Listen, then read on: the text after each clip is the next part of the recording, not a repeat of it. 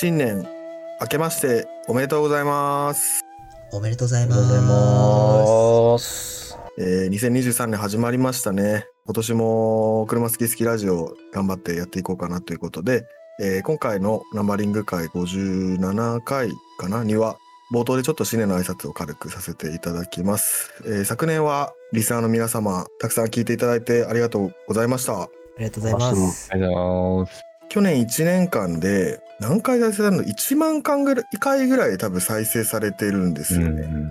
で、今年入った時点で1万5000回以上の総再生数を記録してまして、昨年の10月13日には912回、これがうんうんうん去年で一番再生されてる週というかまあ期間。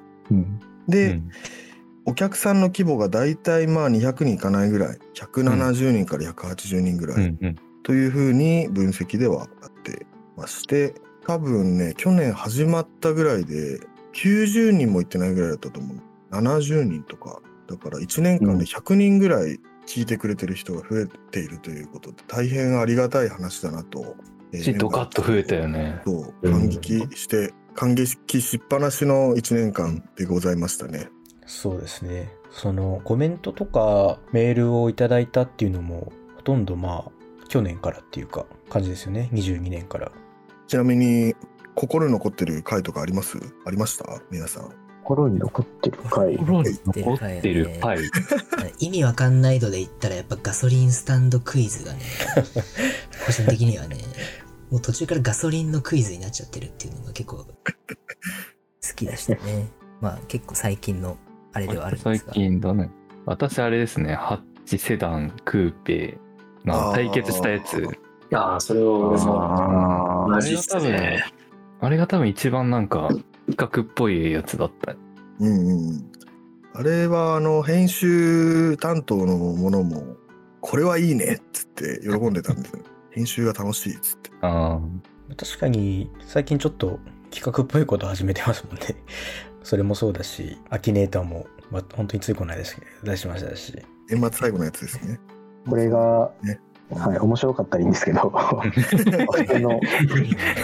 もともとはまあちゃんと車の話をね、するラジオなんで、あればっかりやってるとちょっとあれですけど、まあ、たまにはああいう遊び会みたいなのも。でも、去年は、あの、かなり、車の方もすごい、新型車たくさん出て、あ。見どころのある1年だったんじゃないかなと思ってまして、うんうんまあ、ハイブリッドはもうほとんどの車につくような時代になってきて、まあ、EV 化もかなり進んで今までねプリウスみたいな電気自動車ばっかりだった中でかっこいい電気自動車っていうのもたくさん去年一昨年で出てきてなんか電気自動車も楽しいんじゃないかっていうようなね気持ちにもさせられてきますよね。うんうんそれこそ収録しましたもんね。EV 乗るなら何ってやつ。ああ、やったね。えーまあそんなこんなで、えー去年1年は本当にありがとうございましたということに尽きるんですが、まあ今年もあのーまあぼちぼち更新はあの続けていきます。週1ぐらいで今やってるんですけど、まあ全員本当に普通のサラリーマンなんで、収録自体できない時もあれば編集もね、あのー遅れちゃったりとかっていうところで、あの、上がらない週があったりとかで、それでもね、皆さんよく聞いていただいて本当にありがとうございますっていうところなんですけども、まあ来年はちょっといろいろとコンテンツ拡大をしていきたいなと思ってまして、えっと、まず一つが動画、動画？っていうか、ラジオプラス動画みたいな感じで、まあメインは本当にラジオでやろうっていう話にはなってるんで、なんか YouTube に行って、ね、なんか体張って笑い取るみたいなのがやらないんですけど、まあなんか映像プラスラジオでこう、動画も見ながら映像、ん？動画、画像とか、そういったものを見ながらラジオを聞いて楽しめるようなコンテンツをちょっと作ろうかっていう話でいろいろと撮影とかも進んでますので、あ、そんなこともやってるんだなっていうぐらいでちょっと小耳に挟んだぐらいでね、ちょっと若干楽しみにしといてもらえるとっていう感じで。そうですね。いつになるかわかんないんで、長い目で待っていただけると。うん、一発目は試乗して比較するような動画があるかな。まあ、あとは、今後は、まあ動画もそうですし、ラジオの方でも、今57回、58回、59回とかそこら辺だと思うんですけど、まあ我々5人でいつもネタ出しをしてるんですけど、まあネタ出しにも限界っていうのがいつか訪れると思う。今んとこまだバリバリあるんですけど、と思うんで、もう、あの、毎回、Spotify の方からだと QA が出てて、そこにコメントを残せるんですけど、一応 Q&A なんで質問が例えばその回に応じたアキネーターだったら、アキネーター面白かったですか？みたいなコメントをつけられるようになってるんですけど、あれ内容何でもいいんで、もう全く関係ない次の回こういうのやってほしいですみたいなこと書いてもらってもいいですし、まあとにかくコメントとメールはたくさん送ってもらって構わない。ですっていうか送ってほしいなって思ってます。そうですね。本当に。でももう去年めっちゃね、メールもコメントもいただけるようになって、もううん。楽しい一年だったので、今後ともね、あの、飽きずについてきてもらえたらなってすごく思ってますね。投稿を始めて2年目、3年目に入ろうという年。そうですね、2月で3まあちょっと年目に入るって感じだ。丸2年って感じ。うん。えまあ、第1回、2回、3回がね、結構古いですから、そうだねあのだけは。ーうん。コンスタントに出せるようになったのは割と。9月ぐらいからかな。うん。まあそういう感じで、えー今年も頑張ってやっていきますので、はい。はいはい。頑張ってやっていきましょ頑張るぞ。う。おお。はい、じゃあ、えー、新年の挨拶はこれぐらいにして、今回も本編の方お楽しみください。では、本編どうぞ。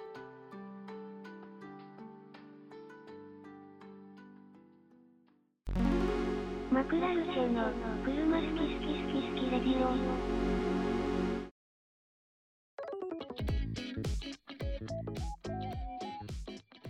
こんばんは。こんばんは。はい、えー今日も始まりました。えー、車好きスキーラジオ S3 世代に乗ってます。さつきです。えー本日は SUV 買うなら何買うというテーマで撮っていきたいと思います。えー本日のメンバーの方々はこちらです。はい、どうもこんにちは。アコード URL に乗ってます。北川です。こんばんは、えーシルビアに乗っている井上です。こんばんは、E クラスカブリオレに乗ってるニワです。はい、えー以上4名でやっていきます。よろしくお願いします。お。願いします。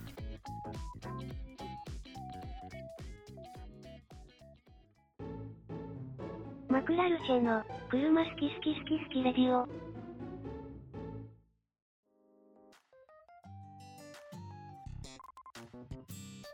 はい、えー、ということで、SUV 買うなら何買うというテーマで、えー、やっていきたいと思います。まあ、なんでこのテーマやるかというとですね、以前、SUV ってなんでこんな流行ってるのっていう、まあ、お題で撮った回がありまして、やりましたね。はい。まあ、その回で、それだけ話して結局、じゃあ何買おう。だったら何買うみたいな話にしたいねっていう話になったので、まあちょっとその続きみたいな感じになってます。ので、まあぜひ SUV ってなんでこんな流行ってんのっていうテーマをお聞きでない方は、ぜひそちらを、まあ、聞いてからこちらの回も聞いていただけると、まあより深みが増すかなというか、いろいろ見えてくるものがあるかなという感じですかね。うん。SUV って5人しか乗れないのに、やたらでかい車もあれば、なんか荷物もミニバンほど乗らないし、中途半端じゃね？っていう話で、はいはいはい。ちょっと2人とも、三輪君はファミリーカーが開園だったし、うん佐々木はベゼルしばらく乗ってたからどうなんですかね？っていう話をして、はいはい。で意外とまあ最近 SUV 自体も単純に人気だからなんで人気なのかっていうことを話しながらなんだかんだ SUV 人気だからいろいろ各社それぞれいろんな車出してるじゃないですかうん。だからまあやっぱり人気な人気なりの理由があるよねみたいな話になったと思うよ。まあ、そうですね。うん。確か走りもミニパンに比べたらいいよねみたいな話もした気がするんで、そうね。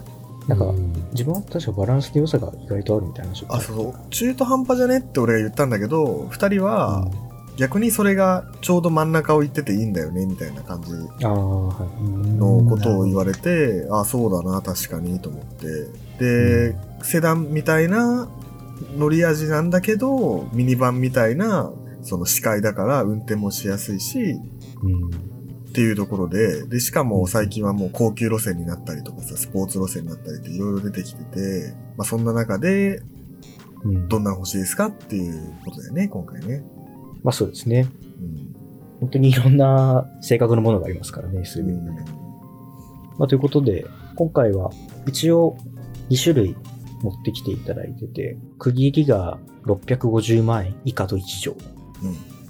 650万以下の SUV と650万以上の、まあもう高級 SUV ですよね、そこに行くと。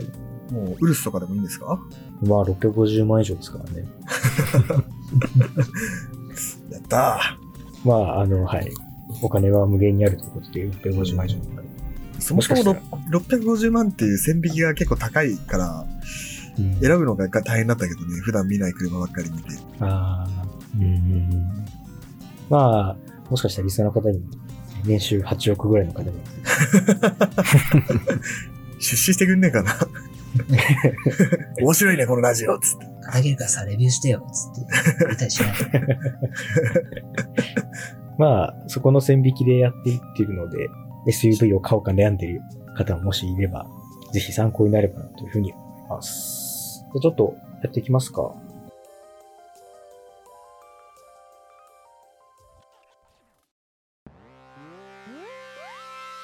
マクラルシェは、車、好き。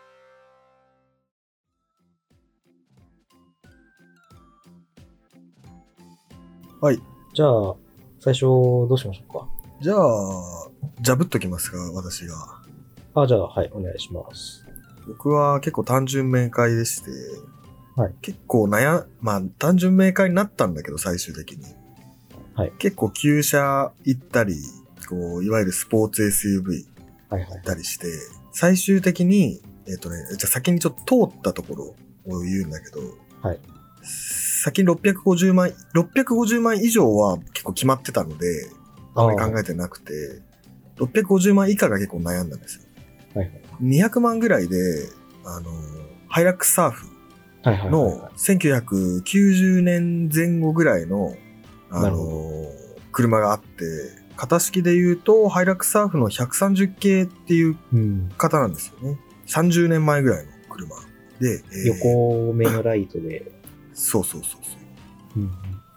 で、まあ、何がいいかっていうと、まあ、とにかく雰囲気が良くて、うあの、インディ・ジョーンズみたいな感じうん。が良かったんで、ああ、なんかいいな、欲しいなと思ってたんだけど、まあ、ちょっとそこはやめて、で、次、そう、やめたんですよ。で、カイエンの GTS とか、ああ。ジャガーの F ペースとか、そっち行って、スポーツ。いはいはい。や、なんか、なんかなと思って、うん。結構600、500万から600万ぐらいで狙えるんで、いやーと思って最終的に行ったのが、レクサスの NX NX か。の、えっ、と、初期、初期型っつうか、今新型が出ましたけど、その前の方の。最終型のフルオプション。ああ、まあ確かに500万、600万以下でも買えるな。そう、だ、が、ちょうどね、600万ぐらいで、もう全部付きのやつが買えるね。しかもあの300ハイブリッドかな。はいはい。正直、トヨタのハイブリッドとラグジュアリーってめちゃくちゃ相性がいいと思ってて、ああ、はいはい。まあ本当に力強いハイブリッドですか。そう、力強いハイブリッドだし、渋滞はね、ほぼエンジンかかんないでこう走れるし、う。うん。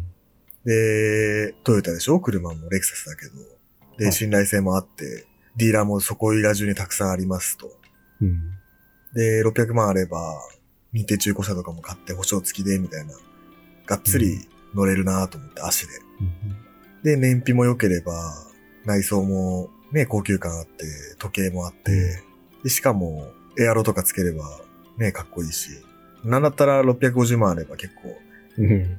ね、エアロ付きの、モデリスタフルみたいなの買えますそうモデリスタフルエアロとか、あとは、なんだっけ、あの、ムーンルーフだっけ？ムーンルーフ、サンルーフはい。付きで、もう何でもついてますみたいな、安全装備もついてみたいな車が買えるじゃんと思って、650万以下は NX の300ハイブリッドなるほど。ですね。で、650万以上はもう花から決まってたんですけど、あのはい、レンジローバーの、えーベラール。ベラール？うん長いやつ。そう。でも、ベラールってあの、イボークとスローバースポーツのちょうど間らしくて、あ、位置づけがってことですか？位置づけが。うん。で、でも大きさはね、多分ね、イボークとほぼ変わんないんだよね。まあ、伸ばした感じってことですそうそうそう。あの、横からのラインがすごい好きで、ベラードは。かね。うん。まあ、長いっすよね、本当に。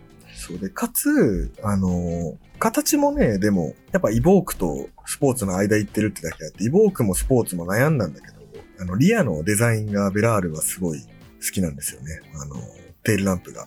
うん。ハッチのところにこう黒い、黒いラインっていうか、なんとなくこう、今流行りの繋がってる風なデザインになってて、テールランプが繋がってるわけじゃないんだけど。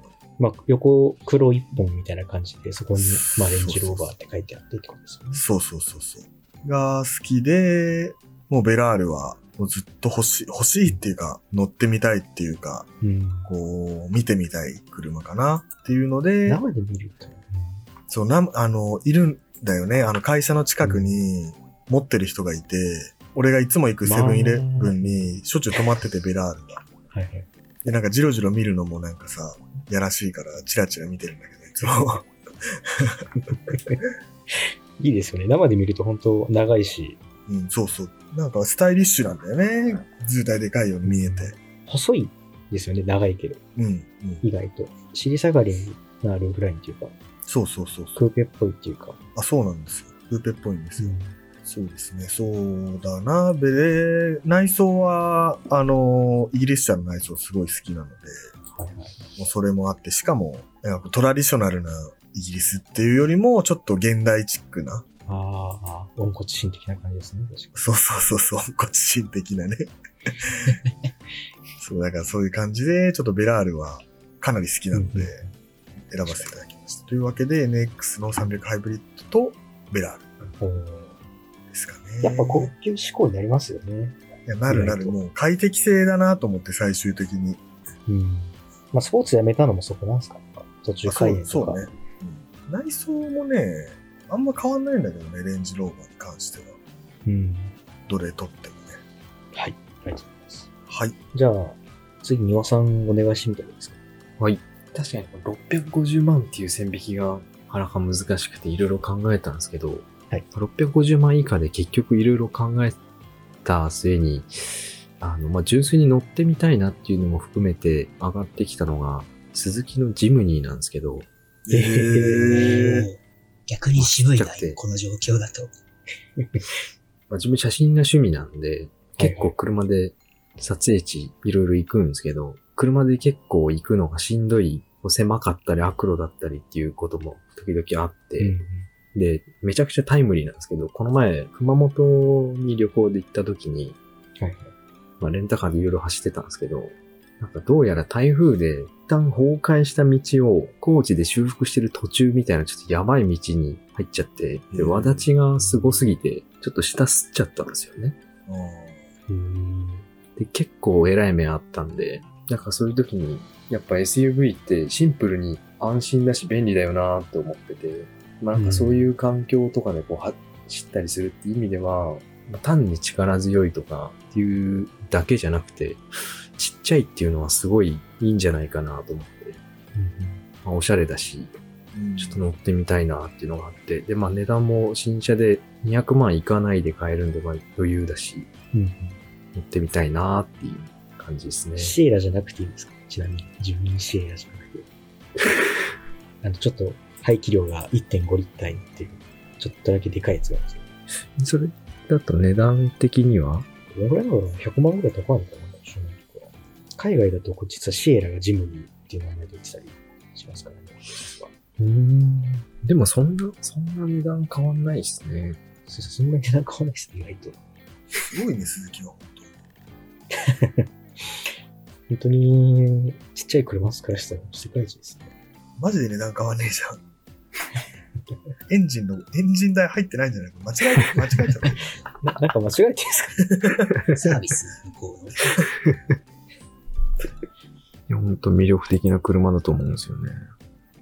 確かに狭いとこ行くんだったら、ランドローバーとかより、意外とジムニーの方があんま気使わないできるし、少々いけるしで、そうね。いいかもしれないですね。そう、なんか予算絞るんだったら、こういう感じに振り切っちゃいたいなって思って。うん。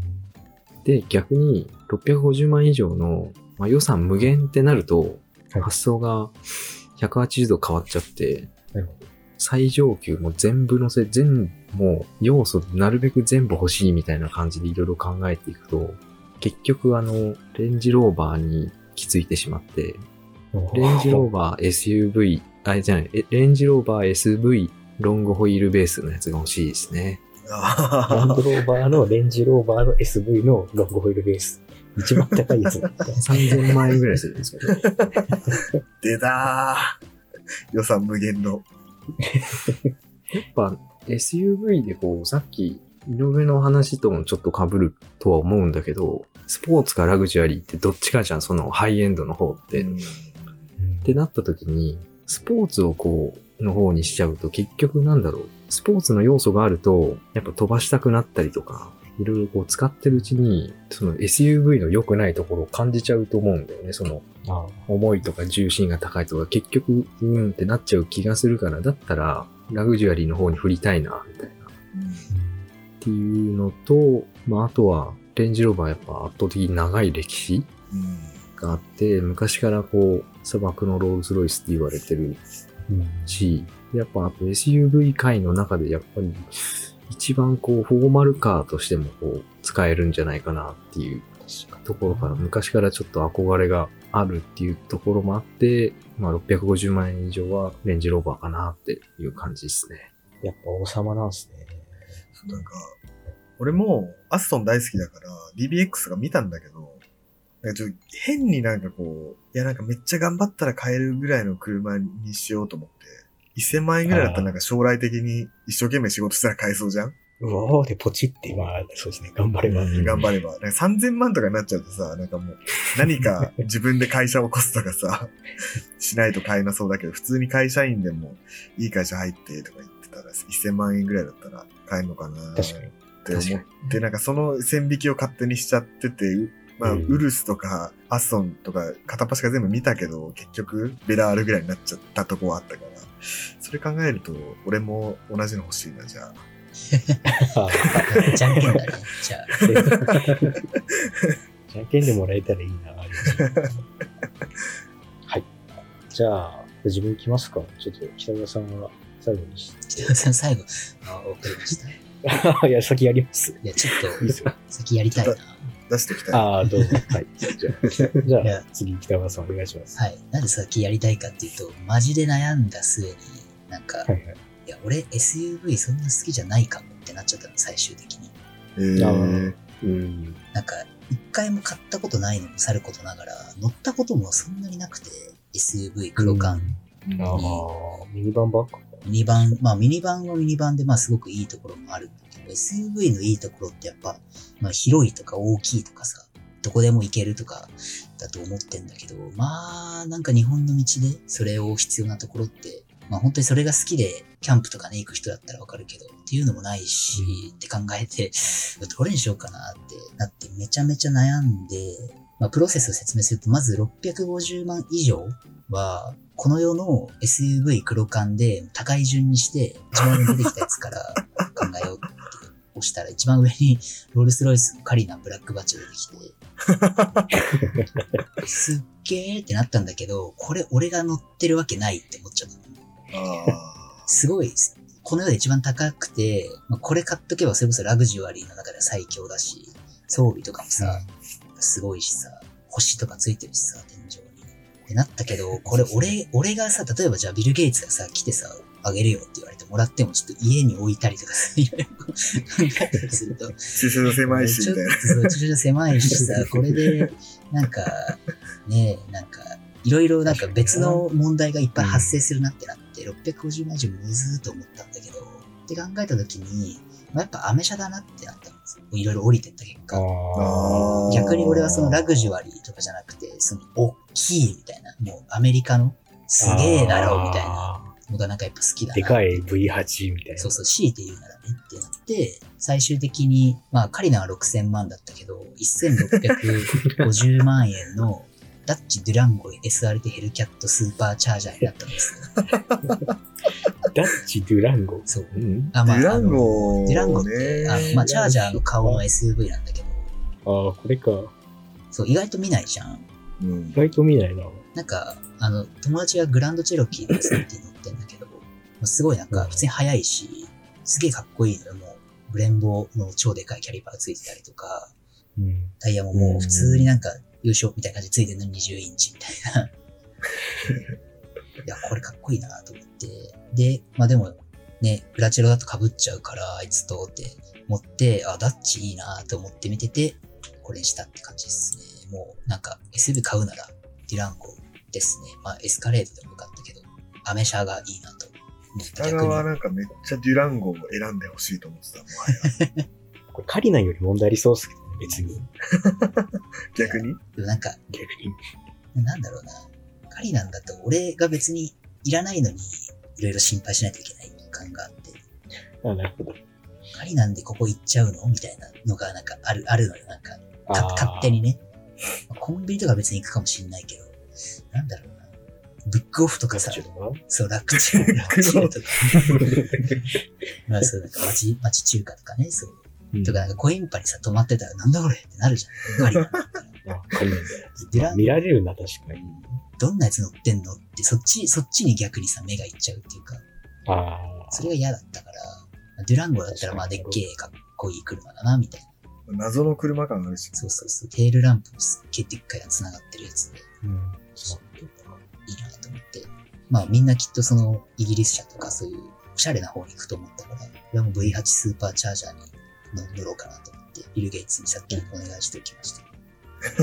おです。で、えっ、と、650万以下は、えっ、と、ーはいはい。まあ自分でお金出して1個買えって言われたっていう体で探したんだけど、はいまあ例によってないのよ、欲しいのが。で650万以下とかでさ、探しても650万は俺買えないからさ、ちょっと、うん。まあ普通にだから100万台とか200万台とかで見てて、あーこれね、みたいな。どうしよっかなーってやって1個見つけたのが、あの、日産のデュアリスっていう車なんだけど、あ、デュアリスね。なんでデュアリス？なんでってなるじゃん。なんでってなりますでね。別になんかこれ特筆した性能もないんだよ。はい。めちゃくちゃ型落ちだし、2009年式だって2.1万キロで118万なんだよ。別に車持ってなかったら明日買えるもん。そう明日買える。じゃあ、でまあなんかちょっとこれ選んだやつ、そのデュアリスの中で一番かっけえやつを選んだんだけああ。ど、真っ黒で黒いなんかブロックタイヤみたいなの履いてるキャリアついてるやつ。内装もちょっとブラウンで、かっけえなと思って。で、なんでかっていうと、実は俺車好きになった、きっかけになった車だった説があるんだよね、この車。あ、デュアリスか。デュアリスがいや、その思い出代みたいな感じで欲しいなってなったっていう。理由なんだけど、まあなんでかっていうと、なんでデュアリスかっていうと、小学校5、6年の時に車好きになって、それこそなんか、まあどっかの回で喋ったけど、日産のさ、工場に見学に行って、なんか日産のことについてこういろいろ知ったりとかして、なんか日産車がすごい好きだったんだけど、その時になんか CM でデュアリスの CM がやってて、なんかあちょうどこれなの。覚えてるかどうかわかんないけど、なんか、ハイウェイで、こう、あの、デュアリスがに 人間になったロボットみたいなのがこう走ってんのよ。で、それがなんかかっけーみたいになって、その時。で、街でデュアリス見ると、そう、北川少年が街でデュアリス見ると、あ、デュアリスだみたいな、めっちゃ言ってたんだけど。っええ珍しい。て言ってたなと思って、だから SUV の中で一番思い入れあって買える車デュアリスやんこれにしました。ガラスルーフじゃん、この車。ルーフキャリアついちゃってるけど。まあなんでその、性能とか置いといて、なんか、思い出として、こう、一個買わないと殺すって言われたらこれ買います。なるほなんか、丹羽くんもジムニーだしさ、北川もデュアリスでさ、俺が言った時に佐々木とさ、いや、やっぱ、ラグジュアリーになっちゃいますよね、とか言ってたけどさ、もう全然そんなことなかったって だよね。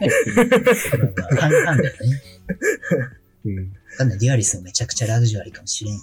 乗ってみたらね。乗ってみたらね。っていう感じで、まあ実は、そうなんかいいところは確かにあると思うんだけど、まあ変わんになーと思って結構悩んだ。このお題は考えるときにっていう感じです。じゃあ、最後自分ですね。じゃあまず、まあ、650万以下で言うと、はいまあ、いろいろ自分も探したりして、いろいろ見せたんですけど、650万以下って結構絶妙な金額で、あ、そう。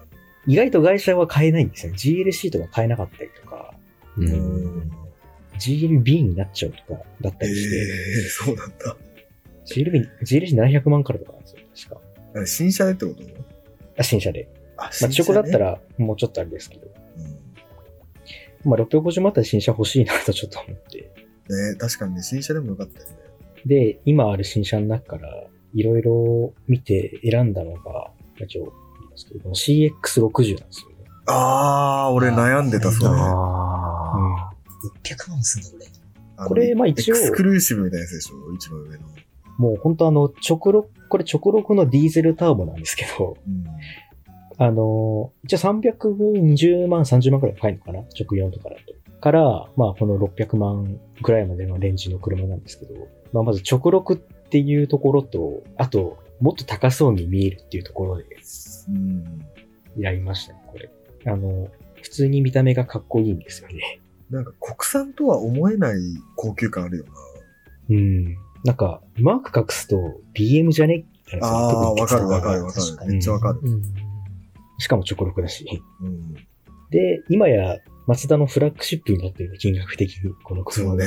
内装とかも、あの、いろいろ選べたり、色が選べたりとか、あとなんか、アルカンターラみたいな素材 がダッシュボードのとこ使われてたりとか、内装すごいよね、これね。いや、これ内装すごいんですよ。なんか、ちょっと前のマツダって、本当にこれが出る直前っていうか、6-8ぐらいの時とかって、なんか外車っぽいんだけど、なりきれないよなって、正直な印象なんですよあー。運転したことあるんですけど、2時間、3時間ぐらい。ちょっとこれにな、新型のこの660になってから、ちょっとこれ、内装の写真、マツダのマークが他のになってたらこれ気づかねえなっていうぐらい良くなっちゃってて、これを最初300万円台から買えるっていう、驚きですよね。なんか、国産車ってさ、まあ、予算的な、その、開発費のどうのこうのっていうのもあるんだけど、どんな高級車でもさ、どっかしらになんかあの、めっちゃチャッチい樹脂のああ。パーツが、うんだからまあ、BM とかベンツとかも使ってるんだろうけど、それがあんまりわかんないっていうか、いや国産はかっこよく見せてんだけど、それが目立っちゃうみたいなイメージがあって、うん。樹脂、樹脂パーツが、雑魚い。うん。それが、そのなんか高級車になり、高級車というか外車風のなんかそのおしゃれ感になりきれないところだと思ったんだけど、うん。マツダのこのまあ CX30 とか、そこら辺ぐらいから、やたらとこうピアノブラックとかにしてみたりさ、内装。うん。あ、これいいね、みたいな思ってたら、CX60 出てきて、お、すごいな、これ、みたいな。うん。しかもこれ、安いっていうところが直録で。うん。これは、ちょっと650万以下の SUV 買う中では今のところ最良の新車の選択しかなっていうところうんっていうふうに思ってますね。国産だしね。そうですね。まあ新車だし。うん。確かに最新の直録っていう時点でちょっとなんかユニークだよね。そうだね。日本車だったら直録は多分こいつっていうか、その、マツダしかないですからね。うん、だから、えー、どうなんだろうね。気になるよね。うん。ということで、まあ650万以下はこれだったんですけど、もう一個650万以上なんですけど、はいちょっとなくて、ない。ちょっと公式サイトから持ってきました。あの、カーセンサーいなくて。はあの、まあ、結局 DBX なんですけど、あ。あ DBX のあ。ああ。707っていう707ね。ああ。あの、まあ、3100万円もするんですけど。3100万円でも、カリナン買う金額で2つ買えますよ。確かに。3100万円の707馬力もある、まあ、んですけど。まあ、結局さっき、ラグジュアリーか、スポーツかって話あったじゃないですか。うん。すげえバランス取れてるなと思って、この DBX のこの707は。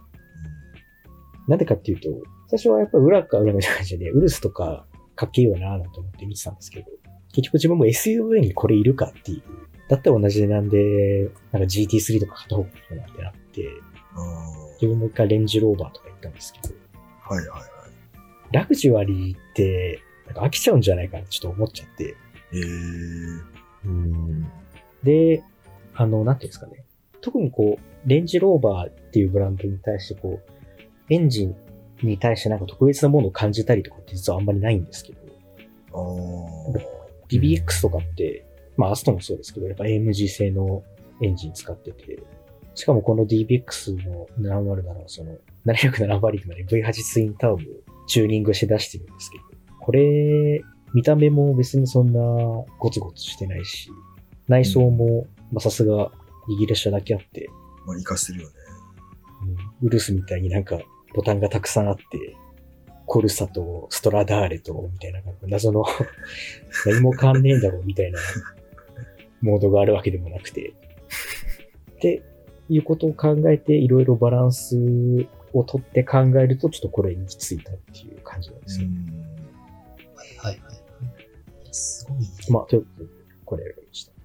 気になるよなこの、レンジローバーもスポーツ、レンジスポーツの SVR は、はい550馬力のスーチャー付きの V8 の車があるんだけど、うんフォード製だったっけな？結局、ジャガーだから。はい。そう、ジャガーのあの、多分、F ペースとかと同じエンジンなのかな。ああ、じゃあジャガーかな多分。ジャガー、あ、ジャガーじゃねえフォード製かな多分。それ、多分それ系の、同じエンジンかちょっと調べてないからわかんない。多分それ、そこら辺の車になると思うんだけど。なんか、あの、最終的にどっちになるのかが気になるっていうか、やっぱ記事見てると、上質なんだけど、走りは、走り出すと、スポーツを感じられるとかさ、スポーツ系なんだけど、高級感を忘れないみたいな記事が結構あってさ、いや、どっちやねん、最終的に、みたいなめっ。ちゃわかるわ。言い切ってほしいよね。そう、最終的に例えば、スポーツに乗りたい人からしたら、いや、重心が高くてってなる可能性もあるし、うん。上質なのに乗りたいんだったら、いやー、下付きがなんか気になっちゃうんだよなってなる可能性もあるわけじゃん。でその、YouTube の動画で見たけど、ウルスに乗った人が、アベンタも持ってるウルスに乗った人が、これはなんかちょっとランボーだとしたら物足りないみたいな話になって売っちゃったみたいなのを見たんだけど、なんかそういうことになりかねないのかなみたいな。うん。もうウルス自体も結局 Q8 なわけじゃないですか、あの車も。ベースはそうですね。うん。だからそういうところで、こうスポーツだと思って買ったら、V8 の数チャーでしょっつってスポーツだと思って買ったら、いや意外となんか上質じゃん、走りみたいな。ちょっと刺激が足りねえよってなっちゃうのか、突き詰め、突き詰めたらどっちに行くのかなっていうのを想像しちゃって、俺はもう完全にラグジュアリーに振っちゃったんだよね。あ逆に SUV でラグジュアリーっていうのも、本質ではどうなんですかねっていう。いや、もうセダンがあるでしょみたいな話？そうそうそうそう。全く同じことが言える可能性が あるよなと思ったりして。うんまあそうだよね。まあ、NX のハイブリッドより ES とか LS のハイブリッド欲しいもんな、別に。だから SUV のいいところでもあり、悪いところでもあるっていう、この間の話と同じになっちゃいますけど、うん。よく言えばバランス整ってて、悪く言えば中途半端っていう、そこの殻をどう破るかというか、そんな感じですよ。まあでも結構もうなんか見た目で選んでる人は多そうだよね。SUV に関しては。まあまあそうですね。だから本当の意味で言うと、北川さんのあの、選び方が一番いいのかもしれないですよね。デュアリスね、デュアリス。デュアリスと、あとダッジ。デュランゴ。ね。デュランゴ。デュランゴ。デュなんだよな、どっちも。確かに。SUV はデュから始まる車買った方がいいっすよ。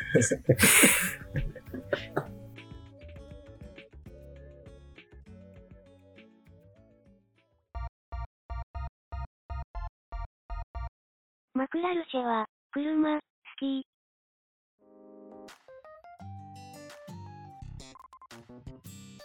どうすかね。そしたら今出た中で、850以下と以上で、まあちょっと、あ一番いい車選びますか。あー、なるほど。難しい。三輪くんなんだっけ、650万以下。あ、ジムニーか。ジムニーですね。ジムニーか。いいとこなんだよな、でもジムニーも別に。言われてみれば。みんな上げた SUV が結構方向性が違うから難しいね。ね。うん。まあ本当に、あれですよね。買うならですから、うん。まあ、変えるとしてね。変えるとして。買えるとして。だから他の車があっての、これだよねっていうのを考えるといいですし、まあ皆さんが言ってたように写真撮りに行くからもう自分の方がいいなっていうのを本当に考える人ですし、佐々木が650万以下なんだっけ？CX60、ああ。新車でしょ？新車、で、ジムニーも新車でしょ？自分の新車。うん。で、デュアリスはバカ中古でしょ？こいつはバカ中古です。NX は新古車ぐらいなんだよね。じゃあちょっと聞いていきますか。じゃあちょっとじゃあ自分から言いますか。でも650万以下は、やっぱり CX60 いいなと思って。うん。やっぱあの値段で、お値段以上な感じっていうところと、まああと、あんま狭い道とかは入んないんで、普通に車として使うんだったら、CX60 が一番いいかなっていうところで。狭い道行くときはジムに買えばいいってことですか？そうですね。で、まあ、650万以上だと意外と自分はベラールだったかなっていう。あまあ、この間、あの、まあ、3シリーズ乗ったんですけど。あの時に、まあ、200馬力あればいいなっていう普通の風に使うんだったら、うん。いや707馬力いらねえなと思って。出せるとこないからね、ベラルで日本だとね。面白いですけどね、それはそれで。707馬力。うん。やってみたいですけど、まあでも買うんだったら意外とベラールぐらいかなっていうところで、見た目がいいっていうだけです。うんいやー、650万以下は決まってるけどな、650万以上がちょっと悩ましい。じゃあ北川さん行きます。650万以下は、買うなら、自分が買うならっていう考えで言うと、ジムニーですね。うん。その心は、まあ、デュアリスは欲しいけど、普通に SUV の良さってなんか、日本でね、日本で SUV の良さって自分が乗る良さだと、やっぱアコードで行けないようなところに行けるっていう。うんかつ、まあ、ちっちゃいから、そのなんかあんま気にせず行けるのと、まあ、さっきも言ったけど自分はあくまで、まあ、セダンとかクープとか好きっていう前提のもと SUV を買うっていう前提があるから、まあ、軽でね、爆発してもまあまあまあで、こう、終わるっていう意味で、ジムニーかなとうん思いました。確かに普通に足車として使ってるんですうん。うん。よ。650万以上ですか、じ650万以上は、まあ自分で出しといてあれだけど、デュランゴ。かな。やっぱり、こう、いろいろ話聞いてると、やっぱラグジュアリーはラグジュアリーで、ね、ロールスロイスだったらまあカリナンとかあるけど、普通にドーンとかさ、ゴーストとかの方が、居心地いいんだろうな、とかさ、うんウルスよりラカの方が早いんだろうな、って、もあるから、やっぱ、でかい、パワーすげえだろう、みたいな。ので、こう、やっぱこう、グッときたっていう感じかな、デュランゴが一番。マッスルカーってあんまりこう、コーナーがとかそういう話じゃないですそうよね。そうそう。もうなんかもう、雰囲気じゃん、ああいうのって。うんうんまあ早いんだろうけどね、普通に V8 スーパーチャージャーだから。っていう感じかな。じゃあ、岩尾さんどうでしょうか？結局なんかいろんな人の今話を聞いた上で、やっぱ650万以下で、まあ、新中問わず買えるんだとしたら、意外と NX いいかなってちょっと思い始めた節があって、うん。あの NX とか CX60 ってやっぱ多分その、いろんな用途に多分答えられるじゃん。後ろに人を乗せ、後ろに人が乗るっていう場合を考えても、うん使い勝手がこう、いいというかバランスがっていう意味で、確かにそういうのいいよなと思いつつ、その二つを比べたときに NX の方がコンパクトだなと思って、ちょっとそっちにしたっていう感じなんですけどね。なるほど確かに、いやー、むずいな。あ、でも650万以下はそんな感じかな。うん、確かにまあ、コンパクトではありますよね。NX 取り回しは良さそうだよね。うん。50 650万以上の方はどうでしょうか？そうで、やっぱ650万以上いろいろ考えたんだけど、やっぱ、やっぱレンジローバーになっちゃうんですよね。うんあなんかさっきの707馬力って何って思って、すげえってなったけど、あの、レンジローバーは結構個人的に好きなポイントが、くっそ高いのに、そんな高そうな見た目してないっていうか、ああ。そんなに主張がない気がするのよ。ああ。カリナの特に現行型になって、そうそうそう。なんか、さらに神秘になりますよね。ウルスとか、すごい、すごい形相じゃん。なんかもう、見るからに、うわって感じだけど、レンジローバーって、さっき俺が挙げたやつって、何気にマイバッハ GLS ぐらい高いのに、全然なんかそれを感じさせないけど、でも当然安っぽいわけでもなくて、なんか嫌味な感じがないのが好きなんだよね。確かにな。中学生の時初めて知った時、そんな高いのと思いましたね。調べて。そう、初めて知った時びっくりするよね。いや、ちょっと本当それぞれの魅力があってめちゃくちゃ難しいけど、うん。結局そこに落ち着いちゃったかな、自分は。掃除で言うと、意外ともう結局やっぱりちょっと中途半端になっちゃうんで、歴史で選ぶみたいな感じになってきますよね。高い方が。そ、そこはもうなんか人によるんじゃない？さすがに歴史ぐらいになっちゃうと思う。俺は別に歴史では選ばないから。あ、井上さん、そうか、まだ聞いてないか。あ、俺まだ聞いてないんだよ。あ、すいません、井上さんじゃあ。俺はジムニーとデュランゴかな。おー、一 一緒ですね。うん。あ、一緒だね。そうだね。なんか、やっぱ K っていいんだよね。とにかく。で、NX、え、なんか、そのキャラクターの違いなんだけど、例えば NX を買ったとしたら、NX がメインになって、そこにもう一台、例えばコペンとかさ、ロードスターとかっていう形になるんだけど、SUV をメインにはしたくないから、サブにしたいってなった時に、NX サブはなんかちょっとでかいなっていううん。ので、まあ、維持費とか考えると。そうそう、維持費とかもあるし、まあ、NX サブで使えるような人はもうなんかその維持費と関係ないのかもしれないけど、まあ今の感性からすると、やっぱ軽自動車でオートマで、で、ジムに持ってて、で、サブでこうなんかシルビアとかある感じがなんかすごい今、今の感じだったらいいのかなっていう想像。でもベースがやっぱりシルビアがあるっていうのがあるから、でで逆にデュランゴはもう、その、みんなの話聞いて、ラグジュアリーはラグジュアリーでいいんだけど、まあやっぱセダンとかでもいいし、こう、絶対買わないと思うんだよね、俺、生涯デュランゴなんて。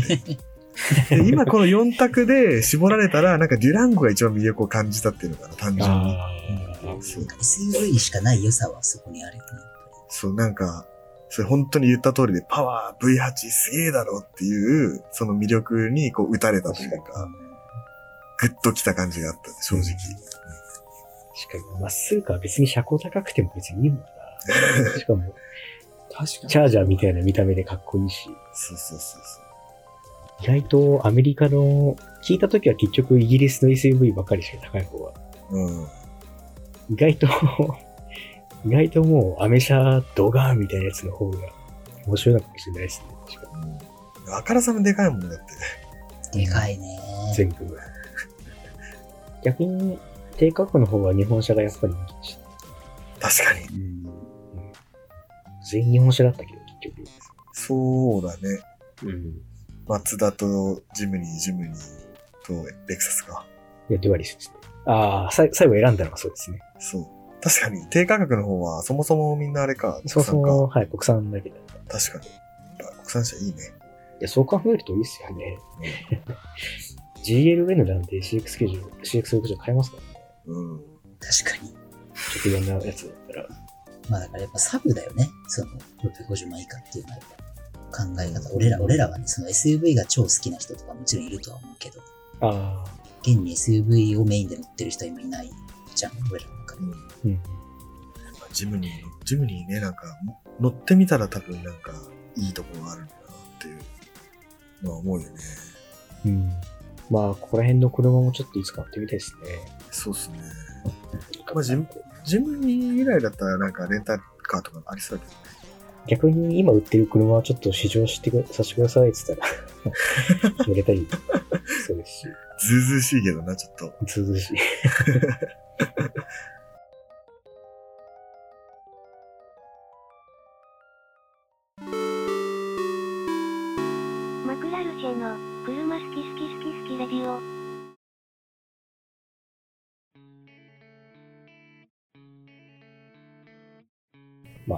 まあ、そのとこですかね。そうということで、SUV、今、いっぱい選択肢あるんで、本当になんか、誰もが満足して乗れる車ってあると思うんですよね。だから、まあ、もし何か車買い替えようとか、あれでしょ買おうと思ってる方の、まあ、参考にこのラジオがまあなってればよかったなっていうところですね。まあ、本当に綺麗に分かれましたしね。そうだね。はい。ということで、車好き好きラジオ的には、どんなとこでも行けるジムニーと、あと、マッスルカーのデュランゴ、SRT8 スーパーチャージャーをまあ、押すというところですかね。全部込みでなんかジムニーじゃねみたいなとこあるよね、SUV。まあ、ね、うん。間違いないよねっていう。じゃあデュランゴ買いましょうとはちょっとならない。うんちょっとなんかジムニーだったらね、なんか買ってもあれだけど。ジムニーすげえわっていう回でしたね、今日はも 結局黒缶みたいのがいいのかな？もう、性格。我々の界隈だと、なんか尖ってる方がいいっつって。う。うん。はい。ということで、まあ、Spotify の方では、えーご質問用意してますので、えーぜひ Spotify でお聞きの方は、えー質問欄回答していただけると非常に喜びますというのと、えーメールもお便り募集してますので、えー何でも感想メールでも、えー何かお悩み相談というか、一緒に何か悩みたいことありましたら、ぜひ、えーメールいただければと思います。はい。ということで、本日の声のすぐすぎラジオは以上になります。えーまた次週お会いしましょう。バイバイ。